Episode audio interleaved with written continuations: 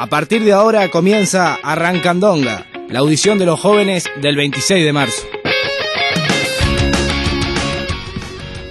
Muy buenas a todos, bienvenidos a una nueva audición de los jóvenes del 26 de marzo, acá en CX36. Eh, enseguida daremos comienzo a la misma.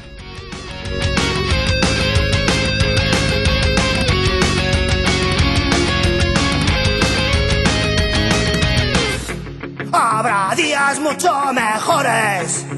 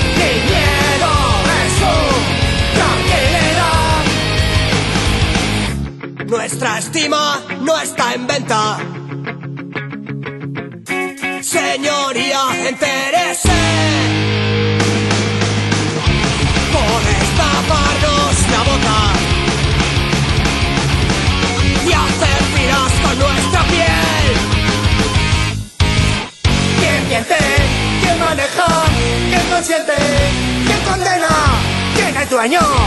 tu vida? ¿Quién me cuenta a mí los días?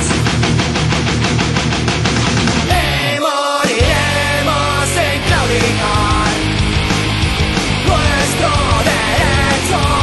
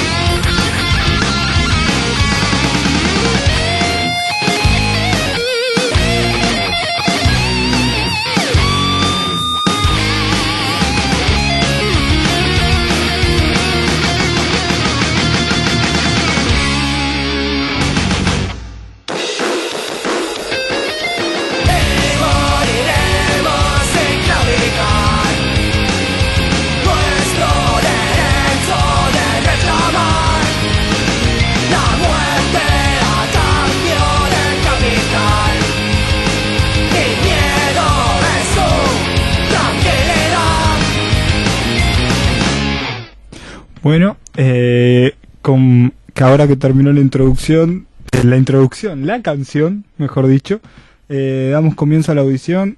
Eh, en esta primera, como primer bloque, mejor dicho, eh, nosotros queríamos hablar eh, un poco de la de la situación de la universidad, del presupuesto de la Universidad de la República, eh, y también, eh, por ejemplo, en qué cosas invierte parte de su presupuesto la Universidad de la República, cómo está el tema de las becas, cómo está el tema de las horas docentes, cómo está, está el tema de, de, de los egresados, de los egresados universitarios, de las personas que ingresan. Eh, a su vez también, si nos da el tiempo, queríamos hablar un poco más de eh, cómo es de la inversión que tiene la Universidad de la República, especialmente en el Hospital de Clínicas. Y para el segundo bloque eh, estamos esperando a compañeros que va- vienen a hablar de, secundaria, que son estudiantes en secundaria,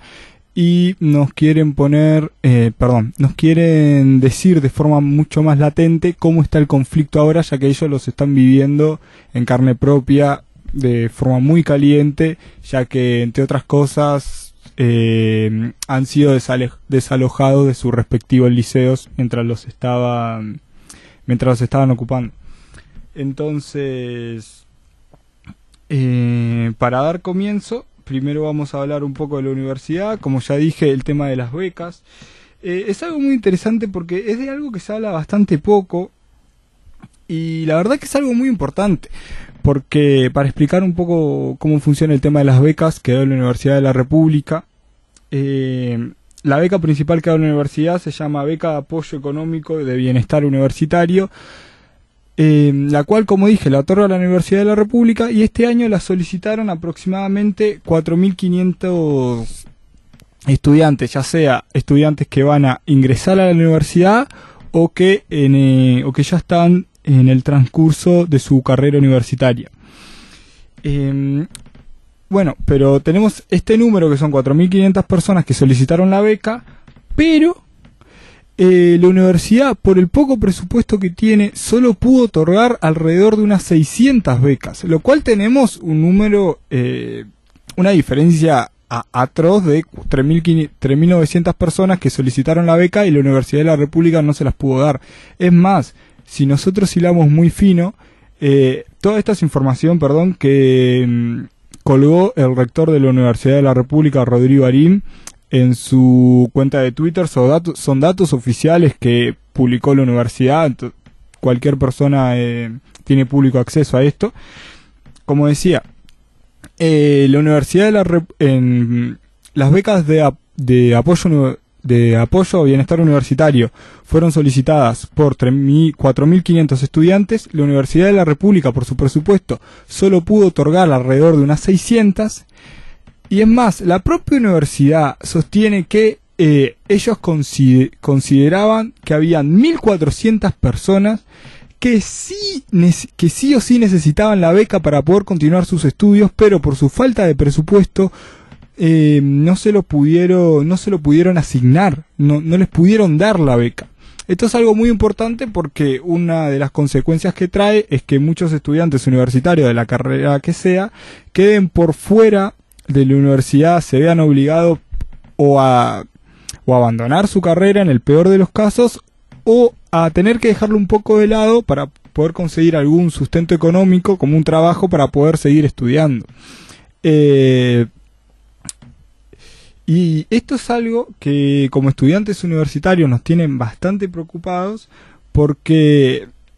en el poco presupuesto que tiene la Universidad de la República, que le da eh, el Estado la Universidad de la República, y el poco presupuesto que ésta puede asignar a becas, hay un montón de estudiantes que se quedan por fuera,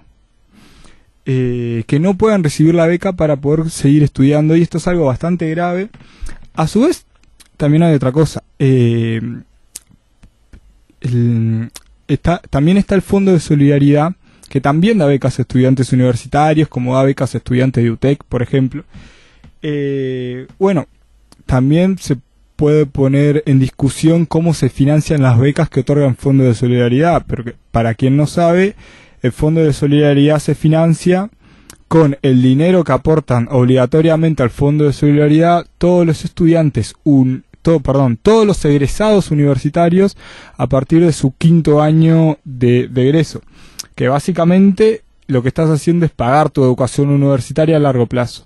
Por más de que eso pueda ser bastante discutido y que sean los propios trabajadores que eh, tengan que pagar su educación universitaria desde que se de los cinco años que se reciben hasta que se jubilen, eh, por más de que eso sea un punto de discusión bastante importante, lo que mm, nosotros queremos enfatizar con esto es que hay muy poco dinero eh, que es destinado a las becas universitarias, ya sea que lo otorgue el Fondo de Solidaridad como Bienestar Universitario, que Bienestar Universitario se fina, eh, las becas que ofrecen bienestar universitario son financiadas con el presupuesto que tiene el EUDELAR. El Fondo de Solidaridad no. Bueno, em, como, como decía con esto, em, esto es algo que nos tiene bastante preocupados y que hay que señalar. Volver a señalar nuevamente que el EUDELAR necesita más presupuesto, necesita más presupuesto para las becas porque el ingreso eh, universitario, el aumento de la matrícula universitaria fue sustancial en los últimos dos años, eh, especialmente desde, desde el 2019 hasta ahora. El propio rector y lo sustenta en datos que publicó la Universidad de la República, sostiene que el ingreso eh, al, al UDELAR aumentó en torno a un 15%, pero el presupuesto que tiene el UDELAR es el mismo que tenía en 2019. Evidentemente hay una discrepancia entre la cantidad de alumnos eh, que ingresan a UDELAR, la cantidad de alumnos que aumenta, que solicitan una beca de bienestar universitario, y el poco presupuesto que tiene la universidad, que se mantiene estable. Y no solo eso, sino que ahora, eh, en esta rendición de cuentas, se le querían recortar, recortar perdón, 15 millones de dólares de su presupuesto, eh, lo cual evidentemente va a afectar al normal funcionamiento de la universidad. Y ya lo dijo el propio rector, eh, si esto, si se le recortan 15 millones al UDELAR, esto va a afectar a la obra que tiene planificada el UDELAR en el Centro Regional Norte en, en Paysandú. Y a su vez eh, va a afectar a otras carreras que están en los centros regionales del interior y probablemente esas carreras o sean afectadas en gran medida o terminen desapareciendo. Esto es algo que alertó el, rector de la Universidad de la República y alertó de que esto iba a pasar si eh, se le daba, perdón, si eh, se le recortaba finalmente los 15 millones de dólares de presupuesto a la, a la universidad. También eh, algo que también afecta a- al normal funcionamiento de la universidad, a la calidad, eh, a la calidad de la enseñanza que hay, es eh, por un lado la evolución de, de la matrícula estudiantil y por otro lado los puestos docentes que tiene la universidad. Si uno puede ver en, lo- en propi- en los propios datos publicados por la Universidad de la República, mientras el, mientras el número de estudiantes, uno- mientras el número de estudiantes aumentaba en, en- desde el 2014 hasta ahora de forma sistemática, la evolución de los puestos docentes se mantenía re- relativamente estable. Entonces, este es otro motivo por el cual se necesita más presupuesto para la universidad, porque por, por el simple hecho de que eh, siguen habiendo los mismos docentes, siguen habiendo las mismas horas docentes, mientras el número de estudiantes aumenta. Esto trae que no haya, las consecuencias que esto trae es que no haya, eh, no haya grupos de todas las materias en todos los distintos horarios, haya pocos docentes, haya una masividad asombrosa en muchísimas materias, especialmente en la de los primeros años. Esto trae otra consecuencia, por supuesto, que es el aumento de la deserción, eh, porque la propia Universidad de la República hace unos años sacó estudios que la, y que estos estudios señalaban que la masividad era una causa de la deserción universitaria. Entonces, bueno, por estos dos argumentos que, que acabo de decir en este momento, tanto por el, poco dinero que se le da le- a la Universidad de la República para las becas, como para que pueda aumentar la cantidad de docentes y así evitar la masividad, eh, son dos argumentos bastante importantes que los ha dicho el rector y que sostenemos nosotros atrás de que para poder evitar todo esto, para poder brindar una mejor educación, se necesita que se le aumente el presupuesto o, como mínimo, que no se le haga el recorte de los 15 millones de dólares. Y bueno, para cerrar el tema de la universidad, eh, vamos a hacer una pequeña pausa para después pasar al siguiente tema.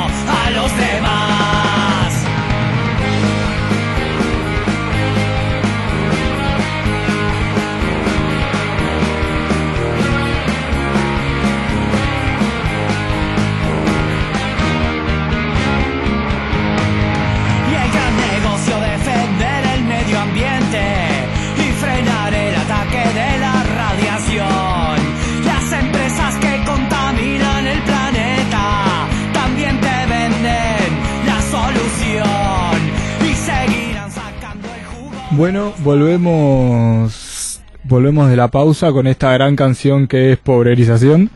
Eh, y acá con nosotros presentamos a Manu. Manu, ¿cómo estás? Hola, buenas tardes. Eh, espero estés bien, Manu. Eh, como ya te había presentado anteriormente al comienzo, eh, dije que ibas a venir eh, para que nos puedas contar como estudiante de secundaria eh, cómo está la situación actualmente secundaria, ya que lo has vivido en forma muy, muy caliente, bastante latente eso. Bueno, nada, eh, vine, llegué recién porque vinimos de la desocupación del Liceo Bausá, porque, mm, bueno, para poner un poco de contexto, eh, se coordinó a nivel de, de Montevideo ocupar por los gremios de estudiantes ocho liceos, este, que está, que las ocupaciones hoy en día están siendo un poco distintas a lo que teníamos como ocupación, pero en el Bausá los estudiantes decidieron eh, cortar el flujo de personas este, en el liceo, entonces eh, fue una desocupación con policías que que, que fu- eh, fue bastante tranquilo y todo, pero estaban ellos ahí con sus escudos y su y sus cara de malo los 12, 15 policías este, para los estudiantes luchando por equipo multidisciplinario y salones que no se caigan a pedazos. Eh, nada, eh, comentar un poco. eh, bueno, yo soy del Liceo 63, nosotros ocupamos, ocupó el Ivo, eh, bueno, el Bausá, el Liceo 26, el Damaso, el Yaba y el Miranda. Y también había otros liceos este, y otros centros eh, ocupados, pues, creo que en Solimar había uno ocupado por profesores, eh, lo de información docente también estaban ocupando, creo que en el IPA. Y bueno, en secundaria las ocupaciones están siendo un poco distintas. Eh, a- eh, hace poco, hace un- el martes o el miércoles, si no me equivoco, Jennifer Cherro,